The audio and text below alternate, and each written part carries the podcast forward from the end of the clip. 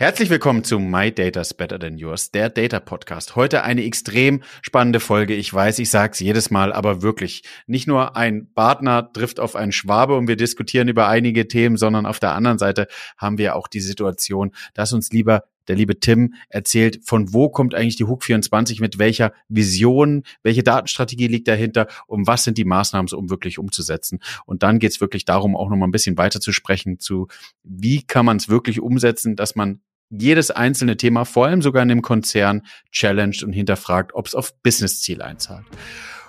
Viel Spaß bei der Folge. Neue Folgen jeden Freitag. In dieser digitalen Welt gibt es einen speziellen Faktor, der über Erfolg und Misserfolg entscheidet. Daten. Doch nur die wenigsten wissen sie für sich zu nutzen. Wer seine Kunden verstehen will, um ihnen das bieten zu können, was sie brauchen, kommt um ein professionelles Datenmanagement nicht herum.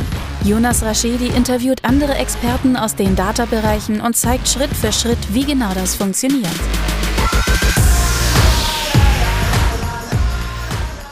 Herzlich willkommen zu My Data is Better Than Yours, der Data Podcast. Schön, dass ihr eingeschalten habt.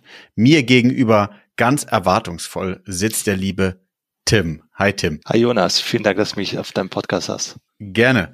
Ähm, stell du dich doch mal ganz kurz vor, äh, alles so rund um Tim und dann starten wir in unser geliebtes Datenthema. Ja, mein Name ist Tim Stanger. Ich bin bei der Hook24. Ähm, das ist die größte Online-Versicherung tatsächlich in Deutschland.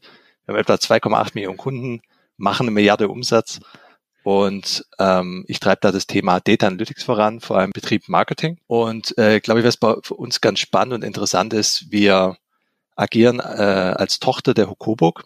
Die Hokoburg-Versicherung ist, glaube ich, relativ bekannt für die meisten. Ja. Und die mit dem Schild. Toch die mit dem Schild ist es, genau. Die gelbe mit dem Schild. Ähm, und wir als Tochter haben eine ganz spannende Struktur eigentlich. Und zwar gibt es logischerweise Vorstände, die muss es auch geben. Aber darunter gibt es quasi einmal eine Gruppe mit etwa 160 Support-Mitarbeitern. Und auf der anderen Seite gibt es etwa, ich glaube aktuell sind es 18 Fachexperten, die jeweils ein Thema vorantreiben. Also wir haben keinen riesen Unterbau unten drunter, sondern wir nutzen entweder den Konzern, äh, um unsere Themen outzusourcen, was natürlich fantastisch ist. Also wir brauchen kein eigenes Risikomanagement, Controlling, Rechnungswesen und so weiter zu machen. Da haben wir riesen Synergien. Auf der anderen Seite haben wir dann die Möglichkeit, sehr, sehr einfach und schnell Entscheidungen zu treffen, Themen voranzutreiben und so weiter und so fort. Das heißt, ihr seid eigentlich oder versucht euch sehr agil aufzustellen, um zu gewährleisten, dass ihr, was man ja so ein bisschen den, den großen Tankern unterstellt, dass die so langsam sind und nicht schnell sind. Und meine Analogie ist immer das Schnellboot, zu sagen, okay, man kann das irgendwie im Schnellboot machen. Das heißt, du sitzt in einem der Schnellboote. Genau, wir sitzen quasi in dem einem Schnellboot, äh, was es gibt und haben tatsächlich auch so ein bisschen den Auftrag im Konzern, neue Sachen voranzutreiben, Innovationen zu verproben, zu vertesten, um die dann quasi mit in den Konzern wieder zurückzubringen. Sind es alles äh, Datenschnellboote? Das würde mich ja unglaublich freuen. Oder ist es eher, wie, wie, wie ist es aufgeteilt? Grundsätzlich ist es so, dass wir als, wir sind reiner Online-Versicherer, das heißt, wir haben keine Telefonie, wir haben kein E-Mail, äh, E-Mail haben wir natürlich schon, keine Vermittler und so weiter und so fort. Das heißt, online treiben wir alles voran. Da gehören natürlich auch Datenthemen dazu und sogar sehr, sehr zentral. Also du hattest ja auch schon viele, viele Gäste und ich ja. glaube immer ein spannendes Thema ist zu sagen, wo liegt man denn, wie arbeiten mit Daten und was ich immer spannend finde, wie alltäglich ist es oder wie selbstverständlich ist es, mit Daten zu arbeiten. Ja. Und bei uns ist das absolute Basis. Also es gibt nichts, was ohne Daten entschieden wird. Jeden Morgen geht das komplette Team hin und wir gucken uns erstmal die Zahlen an, wir gucken uns die Daten an, wir machen Analysen. Also es gibt gar nicht dieses das kennt man, glaube ich, auch aus anderen Unternehmen, dass man sagt, okay, vielleicht irgendwie ähm, Performance Marketing arbeitet total datenzentriert, aber irgendwie bei dem Website Management funktioniert es nicht so ganz, sondern es ist wirklich durchgehend durch äh, alle Bereiche bei uns. Wie muss ich mir jetzt vorstellen, was ist deine Aufgabe, die Reports zur Verfügung zu stellen oder wie ist sozusagen eure Datenorganisation da strukturiert? Das wäre mega spannend. Bei uns ist es tatsächlich spannend aufgestellt, wie ich vorhin erzählt habe, es gibt etwa diese 18 Experten oder Leads in den unterschiedlichen Themen. Ich bin einer davon und wir haben etwa die Hälfte von sind Marketing. Themen. Die anderen sind dann Betriebsthemen, die sehr, sehr klassisch auch versicherungstechnisch teilweise sind oder auch Richtung Produkt äh, gehen. Und innerhalb dieser Marketinggruppe sind wir tatsächlich dreieinhalb, würde ich sagen, Datenmenschen. Also es gibt einen Kollege, der macht den Martech-Stack sehr, sehr stark, kümmert sich dann auch um, ums Web-Controlling und das Reporting und so weiter. Ähm, es gibt einen Kollegen, der geht dann mehr, sage ich mal, Richtung de, Datenmanagement-Themen, also ja. dass man die ganzen Pipelines aufbaut und so weiter und so fort. Und äh, mein Job ist so ein bisschen zu sagen, wie können wir denn Daten nutzen im Marketing, im Vertrieb, um Mehrwerte zu schaffen. Aber, aber speziell also so für, ja. für Marketing, weil, also dreieinhalb Leute hast du jetzt gerade gesagt? Hm? Oh, aber, aber nicht dreieinhalb Leute für die komplette Orga von einer Milliarde Umsatz, oder? Sondern ihr seid dreieinhalb doch. für Marketing. Okay. Du hast meine äh, volle Aufmerksamkeit. Nee, nee, also, nee, tatsächlich, äh, doch, wir sind nur so wenig Leute. Okay, ich muss, äh, ich, äh, ich muss innerlich so grinsen. Ich sag einmal ganz kurz was zu einer halben und dann kannst du überlegen, äh, warum. Ähm, äh, äh, ich saß, da habe ich meinen Schwiegervater noch gar nicht so lange gekannt und es war noch nicht mein Schwiegervater, saß ich mit meinem besten Freund irgendwie im Wohnzimmer und wir haben drüber philosophiert, wie viel, wie viel Einwohner das Dorf hat, wo mein Schwiegervater lebt, äh, also in der Nähe von Bretten. Das heißt Diedelsheim.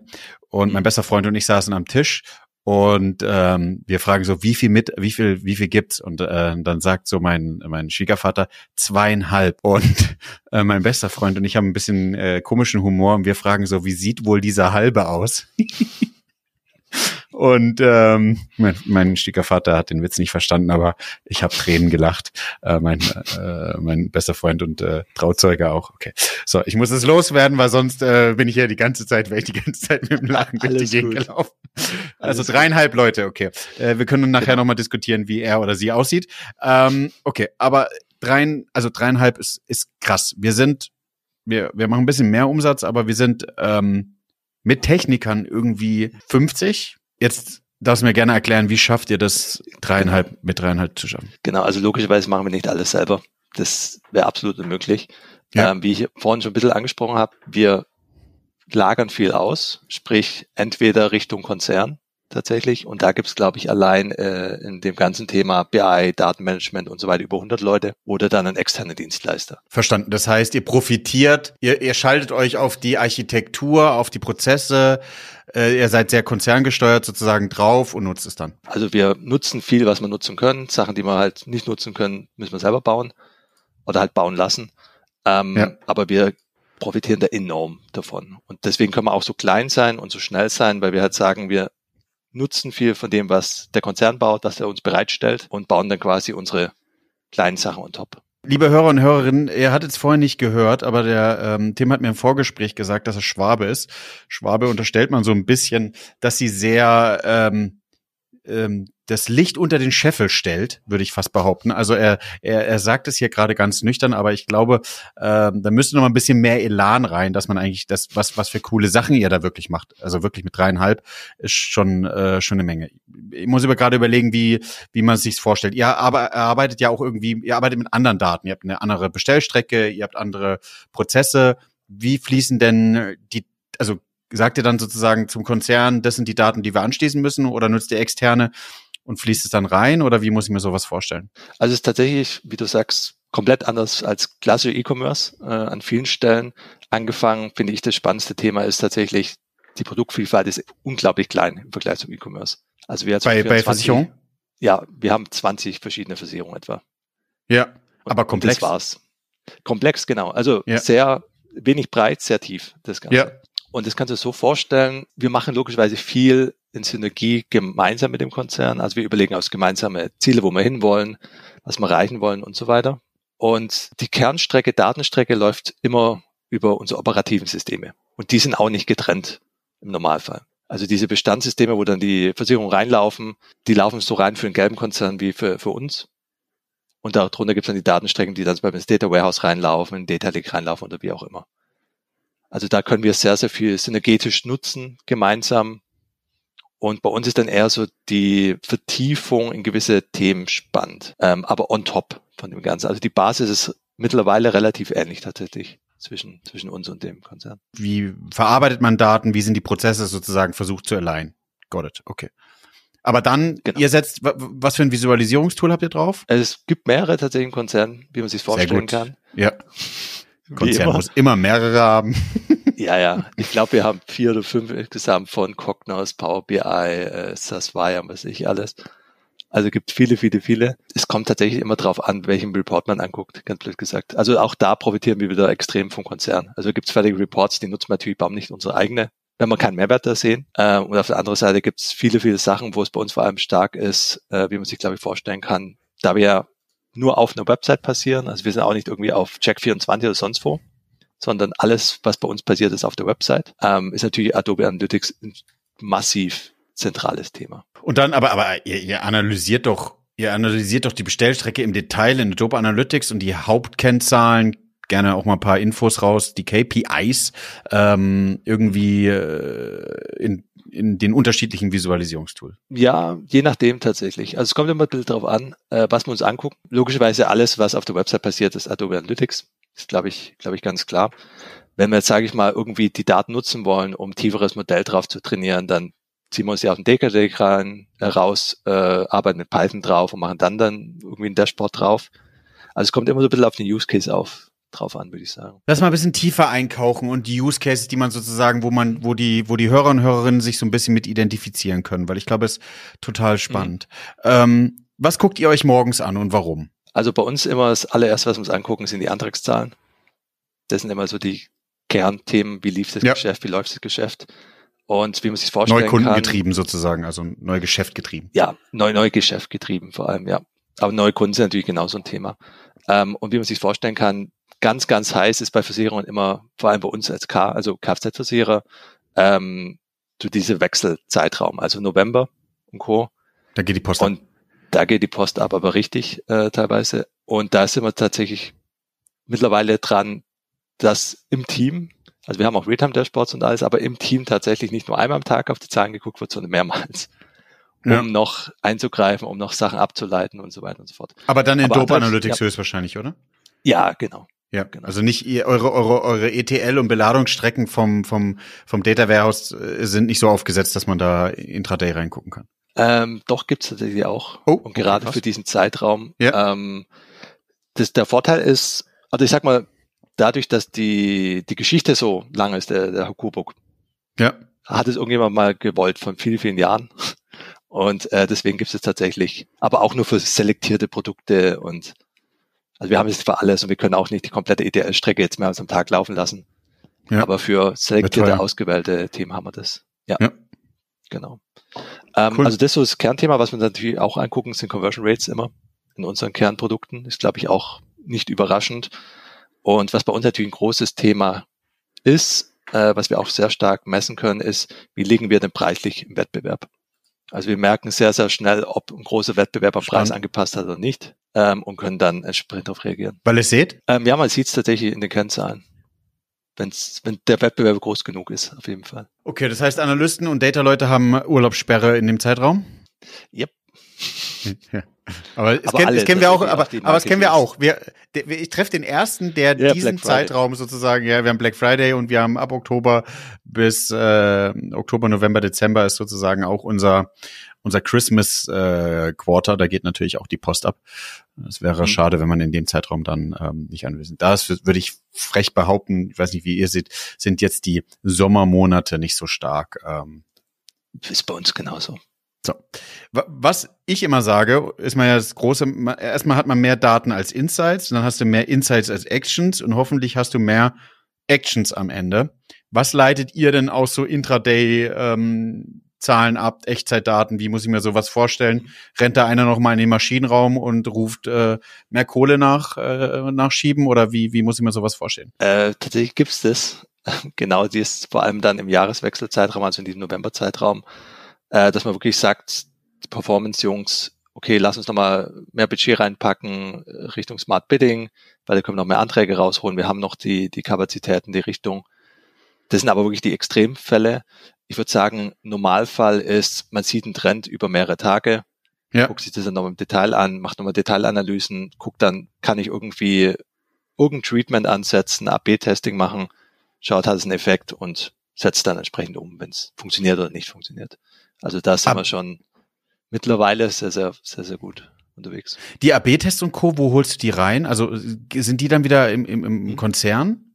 Oder sind die bei euch in einem Schnellboot? Ja, das, das ist ganz spannend. Ähm, mittlerweile ist es so, wir haben relativ viel bei uns reingeholt. Also tatsächlich der Martech-Kollege macht das viel, aber auch mit externen äh, Beratungen, die wir dazu haben, die uns dann unterstützen. Und ja. ähm, so, wenn man richtig tief reingehen will, die Anwendung, das können wir dann nicht selber machen, da brauchen wir dann Entwickler, die sind dann im Konzern.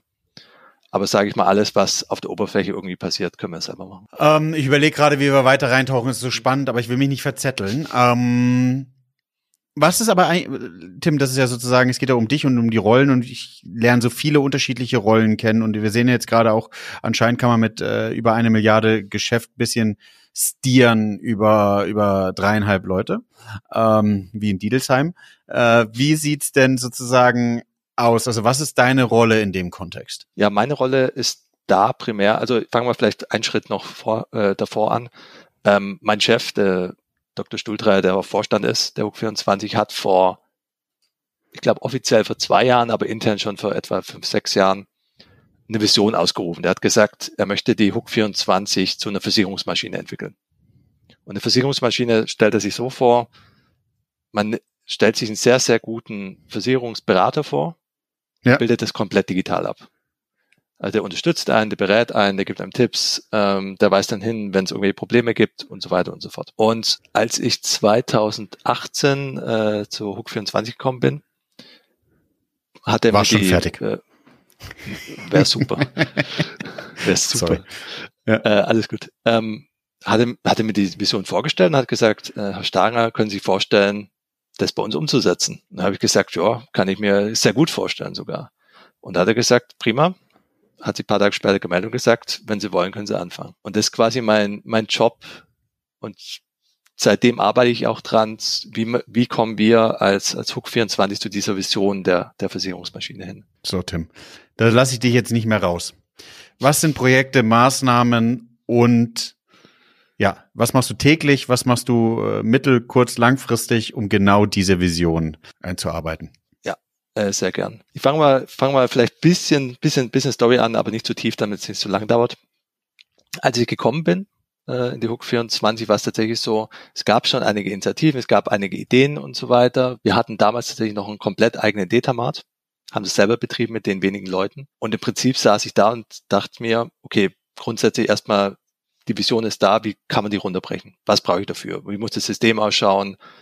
Wie muss die Architektur ausschauen, welche Daten brauchen wir dafür und so weiter und so fort. Also wirklich mal ganz klar auf einem hohen Level für mich runter, was brauche ich denn überhaupt dafür. Und daraus wurden dann viele, viele Initiativen, wie du dir vorstellen kannst. Und über die letzten Jahre haben wir tatsächlich geschaut, dass wir eben genau das, was wir heute können, hinkriegen. Also dass wir eine gemeinsame Datenbasis haben, wo auch Bestands- und Bewegungsdaten verknüpft werden können zum Beispiel. Ähm, dass wir ein entsprechendes Tooling haben, um, um Services selber zu deployen dass man halt nicht mehr die Technik braucht, um zum Beispiel ein neues Modell irgendwie live zu stellen. Dass man hinkommt und war auch so, so eine spannende Thematik, ohne Techniker eine E-Mail verschicken kann. Muss ich auch mal überlegen. Ähm, und so weiter und so fort. Also viel, viel, was, was ich gemacht habe, ging erstmal so diese Grundlagen aufzubauen, die Projekte aufzugleisen, logischerweise im Konzern zu schauen, kann ich Allianzen schaffen, kriege ich die richtigen Leute dazu, gibt es vielleicht andere Stakeholder, die auch interessiert sind an dem Thema. Also das war für mich, glaube ich, die Hauptbeschäftigung tatsächlich zu schauen, erstmal kriege ich das, kriege die ganze Basis aufgebaut. Und das haben wir dann so nach und nach geschafft und logischerweise hätte ich es auch nie alleine geschafft. Also mein Chef hat mich da unglaublich unterstützt, auch sehr, sehr viel ähm, Möglichkeiten gegeben und mit den richtigen Leuten verknüpft und so weiter und so fort. Und wir sind jetzt so in dem Zeitstandpunkt, wo wir sagen, okay, als ich gekommen bin, ging zum Beispiel, konnten wir eigentlich gar kein AB-Testing, richtig? Mhm. Äh, Im E-Mail-Marketing wurde auch nichts getestet, weil es so kompliziert war. Heute geht keine E-Mails mehr raus, wo man nicht mit fünf, sechs verschiedene Varianten drin haben. Cool. Dass man auch A, Daten gewinnt und da reinkommt, ja. genau. Ja. Und äh, entsprechend geht es auch in den anderen Bereichen. Wir, wir hatten teilweise gerade im, im Data Management Bereich viele, viele Daten nicht, die der Konzern hatte, die wir aber gebraucht hätten. Wir hätten es aber nicht reingekriegt, weil die Techniker keine Zeit hatten und so weiter und so fort. Da haben wir es jetzt geschafft, dass wir gemeinsam eine Datenbasis machen, eine gemeinsame Vision haben, wo wir auch hinwollen als Konzern. Also wo die Hook 24 Idee und unsere Idee mit drin sind. Und was mich gerade so beschäftigt, das Thema ist zu sagen, sind zwei Themen eigentlich. A, wie kann ich die Sachen, die wir jetzt aufgebaut haben, und die Daten, die wir haben, noch stärker Richtung Fachbereich, sprich Marketing bringen. Also wie können wir doch noch mehr Nutzen rausgewinnen für den Kunden, damit der Kunde sagt, ich finde mich da wieder, ich habe Erleichterungen, für mich ist das einfacher. Actions Und auf der anderen ja. Seite, genau, und auf der anderen Seite die Thematik, wie kommen wir auch noch stärker in dieses wirklich ich, ich ne, nehme den Begriff immer unglaublich ungern, weil ich den eigentlich ein bisschen übertrieben finde. Aber ich sag mal, weg vom segmentspezifischen rein das One-to-One-Thema. Also, dass ich nicht sage, ich habe hier irgendwie 20 Segmente und da kriegt jetzt jeder irgendwas, weil ich vermute, er ist in dem Segment drin, sondern auf Basis der Daten, die wir über die Kunden haben, zu sagen, okay, für den Kunden ist wahrscheinlich das ist besser als, als die Alternative. Was kannst du ein bisschen für, für die Hörer und Hörerinnen einmal kurz erklären, was du meinst mit weg von Segmenten? Was ist ein Segment und was ist sozusagen One-to-One? -One? Also ich persönlich würde mal ein Segment beschreiben, und das kennen, glaube ich, viele. Man geht irgendwie hin, hat seine, seine Kundendaten, fängt an, irgendeinen Clustering-Algorithmen drüber laufen zu lassen und findet irgendwelche Segmente raus. Sagt, ah, okay, ähm, Versicherungsbereich ist jetzt immer nicht so super spannend, muss man ehrlich sagen. Ähm, aber es gibt zum Beispiel dann irgendwie die, die Jungen, die in der Stadt wohnen und die gewisse Bedürfnisse haben und dann gibt es irgendwie die gerade ein Haus neu gebaut haben und gewisse Bedürfnisse haben. Und das ist für mich segmentspezifisch. Im Prinzip ist der Prozess für mich so ein bisschen, Analyst geht hin, kriegt Segmente raus, schreibt die irgendwo drauf, PowerPoint oder Word, gibt's im Kreativen und der macht irgendwas Schönes draus. Und dann mache ich ein Matching zwischen, oh, ich habe irgendwie meine Segmentinfos, match die auf meinen Bestand und dann kriegt dieses eine Segment die äh, Ansprache und dieses andere Segment die andere. One-to-One -one ist für mich stärker, weil ja, und da kann ich ein schönes Beispiel sogar machen. Wir hatten segmentspezifisch ähm, uns überlegt, wir würden gern eine junge Zielgruppe noch bisschen einfacher Versicherungen erklären und den nahebringen, hm. was sie überhaupt sind ja. und ein bisschen von der Sprache ein bisschen anders gewesen haben Videos reingebaut und äh, Creatives sind ein bisschen schöner geworden. Und da haben wir das mal getestet, die Seite, und haben festgestellt, okay, ja, die performt besser als unsere, unsere äh, Kontrollseite in der jungen Zielgruppe, performt aber auch besser bei Leuten über 60. ja, sehr gut. Und da kann man jetzt natürlich sagen, okay, klar, wenn man vielleicht über 60 ist, will man auch sich ein bisschen jünger fühlen und äh, ist vielleicht da offener dafür. Und das Ziel für mich ist von diesem Segmentspezifischen, dass ich sage, ich habe irgendwelche Eigenschaften, das müssen ja auch keine demografische Eigenschaften sein, können andere Eigenschaften sein, wo ich ein Targeting drauf mache zu Person X, kriegt Variante 1, weil die am, wahrscheinlich am besten für Person X ist. Nicht, weil er im Segment hm. junge Städter drin sitzt, sondern auf der Basis von dem, wie er mit uns interagiert hat, was für Produkte er hat, wie der äh, generell Interessen hat und so weiter und so fort. Ja, ist total spannend, weil du, äh, wir haben jetzt vorhin ja gerade so ein bisschen allgemein gesprochen, aber Tim, was du jetzt gerade gesagt hast, mhm. ist eigentlich nochmal total wichtig, Revue passieren zu lassen und nochmal an die Hörer und Hörerinnen zu kommunizieren. Das ist das ideale Vorgehen, das, was man eigentlich in die Bücher schreibt, hoffentlich ich auch. Ähm, Business-Strategie, Datenstrategie ableiten, auf Basis der Datenstrategie unterschiedliche Taktiken entwickeln, was sind die Projekte, die ich aufsetzen kann, die Projekte aufsetzen und gucken, wie es läuft. Und viel, viel spannender und alle Hörerinnen und Hörer noch mal ganz kurz aufgepasst. Für die eins zu eins Kommunikation im Idealfall brauchst du Tiefe an Daten an den Leuten und nicht zwangsweise nur die Breite. Das heißt, ihr müsst alle unterschiedlichen Tools, dieses tolle Wort 360 Grad Blick an den Kunden, das bedeutet mehr Daten an einer Person, natürlich auf Basis von Consent, dann könnt ihr das machen. Und ab dann entsteht eigentlich der, die Musik, weil du dann nicht mehr zwangsweise sagst, die Person, die 40 ist, die beide Familienväter sind, der eine fährt vielleicht einen Porsche und der andere fährt eben den Ford Focus und die wollen unterschiedlich angesprochen werden. So tickt ja auch Psychologie und alle anderen Themen. Und that's the game. Und das, da, wo wir mit, mit, mit Daten hingehen müssen. Kann ich nur unterschreiben. Und für uns ist es auch eine Reise, muss sage ich auch ganz, ganz ehrlich. Also wir sind auch nicht da, wo ich sagen kann, so, ich habe Content at Scale, kann hingehen, alles wunderbar. Das ist auch noch ein Thema, wo wir, wo wir viel machen müssen. Und vor allem bei uns ist ein Thema Content Creation natürlich unglaublich wichtig. Also wir vergleichen zum klassischen E-Commerce, wo der vielleicht 10.000 Produkte hat oder noch mehr und idealerweise noch von den Zulieferern Bilder kriegt und Texte und was weiß ich. Ja.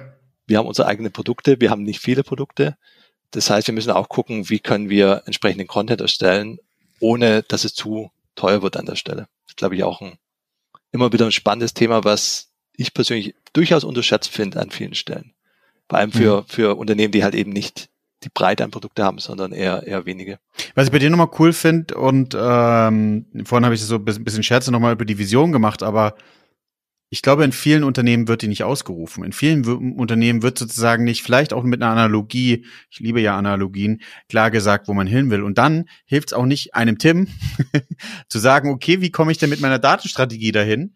Ähm, welche Maßnahmen, vor allem unter dem Aspekt, dass man nur dreieinhalb Leute hat, was muss ich tun, damit ich darauf einzahle?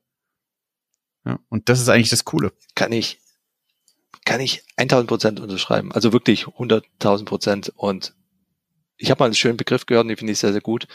Äh, Strategie ist das, was man nicht macht. Was macht man und was macht man nicht, ja. Mal zu sagen, was man nicht will, ist auch immer hilfreich, ja. ja. Absolut. Und gerade durch die, die, wir sind ja auch Kostenführer, also wir können jetzt auch nicht unendlich viel Geld ausgeben. Also vielleicht mal so als Beispiel, äh, unsere Betriebskosten, das sind quasi die Kosten abzüglich die Schadenaufwendungen, die man hat. Ja. Im K-Bereich liegen bei uns etwa bei fünf Prozent. Also wenn ein Kunde 100 Euro zahlt, geben wir quasi für den kompletten Betrieb fünf Euro aus. Ich weiß gar nicht, was der Durchschnitt ist, aber so die Meistversicherer sind so im Bereich 15, 20 Prozent. Und das ist das, was der, der Kunde ja will, also wenig ausgeben. Ja, absolut. Und deswegen können wir auch nicht unendlich viel machen. Wir können auch nicht alles machen. Wir machen ganz viele Sachen nicht. Wir haben zum Beispiel, wie ich vorhin angesprochen habe, keine Telefonie. Ja. Da können wir auch wieder unglaublich viel mit Daten machen, wenn man möchte. Ja. Aber da braucht man auch wieder Ressourcen dafür, braucht man Covers dafür, man braucht Leute, die sich beschäftigen und was du mit angesprochen hast mit der Vision, wo man hin will. Ich habe in meiner frühen, frühen Zeit, äh, langer Zeit in einer Agentur gearbeitet und ich fand es immer unglaublich spannend, Unternehmen zu sehen, die komplett gleichen Tech-Stack haben und eins ist unglaublich erfolgreich und das andere überhaupt nicht. Mhm. Und der Unterschied, den ich damals festgestellt habe, ist, wie tief beschäftigen sich Leute mit dem Thema? Wie tief gehen sie rein? Wie verstehen die, was sie überhaupt machen wollen? Wie verstehen ihren Kunden? Wie verstehen die ihre Produkte und so weiter und so fort? Und ich glaube, was du vorhin auch gesagt hast, ist, in der Tiefe liegt eine Menge, Menge Potenzial. Und das ist nicht einfach da reinzukommen, muss man auch ganz ehrlich sagen. Aber ich glaube, das ist äh, ein Ziel, was auf jeden Fall sehr, sehr wertvoll ist, wenn man es angeht. Und wenn man es selber sagt, auch aus strategischen Gründen, nee, ich möchte nicht in Daten investieren und ich möchte es auch nicht nutzen, dann ist es auch meines Erachtens vollkommen legitim. Aber wenn du Daten nutzen willst, musst du, glaube ich, die Kultur aufbauen. Kannst du, Tim, beschreiben, was ist, ähm, was sind so Sachen, die ihr im Datenbereich bewusst nicht macht? Also ähm, was bei uns immer so, so ein Kernthema ist tatsächlich, also zwei Kernthemen sind, ist A, alles, was wir machen, muss skalierbar sein. Mhm. Sprich, es gibt ja wunderbare Cases, die man machen kann für schöne kleine Zielgruppen mit irgendwie 5000 Leuten und macht das alles ganz toll. Und, aber es ist halt aufwendig, es skaliert nicht. Ich kann nicht zwei Millionen Kunden damit abdecken. Also das ist schon mal das erste, wo wir sagen, alles, was so bisschen, ich nenne es mal, bisschen, bisschen, ja, nicht ganz schön, aber so ein bisschen Spielerei, kommt schon gar nicht auf den Tisch. Also es muss immer ein Nutzen dahinter sein. Und logischerweise ja es ist eine Hypothese, das glaube ich auch ganz klar. Data-Themen generell sind halt nicht wie andere Themen, wo man sagen kann im Vorfeld, oh, ich mache das und dann kommt das Ergebnis raus, sondern es ist immer irgendwie ein experimenteller Teil dabei. Ja, wissenschaftliches Aber die Hypothese, absolut. Aber die Hypothese muss sein, das skaliert, ich kriege dann Nutzen dahinter. Das ist Nummer eins. Und Nummer zwei ist ähm, so diese ganze Thematik. Mein, mein Chef hat, äh, fand ich ganz schön, immer Jugendforsch genannt. es gibt es gibt ja durchaus Themen und ich glaube, das hast du auch schon mal gesehen, äh, gerade im Data äh, Science Bereich, wo man sich einfach Themen anguckt, weil sie cool sind, weil sie interessant klingen, weil man vielleicht ein Paper über irgendwas gelesen hat und sagt, oh, das würde ich auch mal gerne ausprobieren. Und da ist bei uns auch ganz klar äh, das Thema, alles was Spielerei ist, alles was irgendwie vielleicht ganz cool wäre, aber nicht wirklich einen Mehrwert bringt, lassen wir komplett weg. Und das macht's auf der einen Seite, sage ich auch ganz ehrlich, im Vergleich zu vielen, vielen, äh, vor allem so Tech-Unternehmen, irgendwie bisschen trockener, unser Thema. Weil es halt nicht darum geht, dass man jetzt irgendwie, äh, keine Ahnung, Videos analysiert äh, und da irgendwelche hm. Thumbnails rauskriegt, was Netflix oder Co. macht. Ja. Aber auf der anderen Seite ist es halt sehr, sehr fokussiert, wo wir hin wollen. Ja, da kann man eigentlich nur eine dramatische Pause machen und äh, Tim nochmal ganz klar äh, das unterstreichen und sagen, das ist cool. Aber du hast dich auch bewusst dafür entschieden, oder? Du hast dich sozusagen bewusst gegen ähm, den neuesten heißen Scheiß entschieden, sondern eher gesagt, okay, äh, du bringst das Business weiter mit den Sachen, die du machst. Kannst du sagen, warum? Ähm, ich bin, also ich kann, kann auch ganz kurz was dazu erzählen. Ja, auf jeden Fall. Ich bin unglaublich pragmatisch. Und ich glaube, das hängt mit meiner, meiner Kindheit zusammen. okay, leg dich auf die Couch, Tim. Let's go. Ja, let's go. Das halte ich fest. Ähm, beide meine Eltern sind Unternehmer und äh, ich habe immer noch so eine Erinnerung, die ist mir so tief hängen geblieben und das ist auch sehr, sehr häufiger passiert. Wir waren da irgendwie mal im Urlaub, ich weiß gar nicht wo, irgendwie Norditalien für ein paar Tage. Und wenn man so vorstellt, man ist in Norditalien, wunderbares Wetter, man geht an den Strand. Da sagt man, oh, guck mal, toller Strand oder tolles Wetter oder wir legen uns hin oder sonst was. Bei meinen Eltern war eine Diskussion, hm, wenn man da jetzt Eis verkaufen würde, würde man ziemlich viel Umsatz machen. ja. Ja, und das war überall. Also egal, wo man hingegangen ist, oh, der Prozess war nicht gut oder das hätte man besser machen können, oh, das hätte man besser verkaufen können und so weiter und so fort. Absolut. Äh, aber voll business-zentriert logischerweise. Ja. Und das hat mich, glaube ich, so geprägt als Kind. Äh, mir mir tut es manchmal weh, einfach Sachen zu machen, wo einfach nichts und kein Nutzen dahinter ist. Also selbst, mhm. selbst einfach für mich nur. Ja, ich also oh, ich liebe das als als selbst versuchen, selbst reflektiert zu sein, sich selbst zu optimieren, jeden Tag auf den nächsten Tag, ist das das Beste, was du haben kannst. Also da, da, da sprichst du was Wunderbares an. Wirklich. Also ich glaube, viele Sachen. Ich mag auch manchmal nur Sachen machen, damit sie gemacht sind, aber ich glaube, im Business sollte man darauf achten, dass du wirklich Sachen machst, die das Business weiterbringen. Und ich glaube, das ist manchmal schade und da sind an manchen Stellen, und ich, äh, äh, vielleicht rede ich mich jetzt im Kopf und tragen, aber an manchen Stellen ist zu viel Emotion drin und zu viel Politik drin, Politik drin, auch in großen Unternehmen, die sagen, hey, wir machen es jetzt, weil ich meine, dass es zu tun ist, oder ich mache es jetzt, weil mein Chef sagt, aber an manchen Sachen auch mal kritisch hin zu hinterfragen und sagen, okay, welchen Mehrwert bietet es eigentlich? Macht es Sinn? Das ist doch unser Job. Unser Job als Mitarbeiter ist es doch, dem Unternehmen zu helfen oder Unternehmer selbst zu sein, ähm, in den Zügen, die man machen kann. Ja, total spannend. Ich glaube, wir haben mega, mega viel Input reingepackt. Vielen, vielen Dank äh, dafür, Tim. Wenn du sagst, du hast Sehr noch ein kleines Thema, was du ansprechen wirst, gerne. Ansonsten meine zwei Lieblingsfragen. Was machst du privat mit Daten? Ähm, außer sozusagen äh, die Welt optimieren sozusagen in, in, in der Unternehmer, im Unternehmertum und auf der anderen Seite, ähm, wie würdest du dein Data Game in der Firma bei Hook24 mit als Filmtitel oder als Serientitel bezeichnen. Und dann darfst du dich auch gerne selbst moderieren. Ich darf nur vielen, vielen Dank sagen.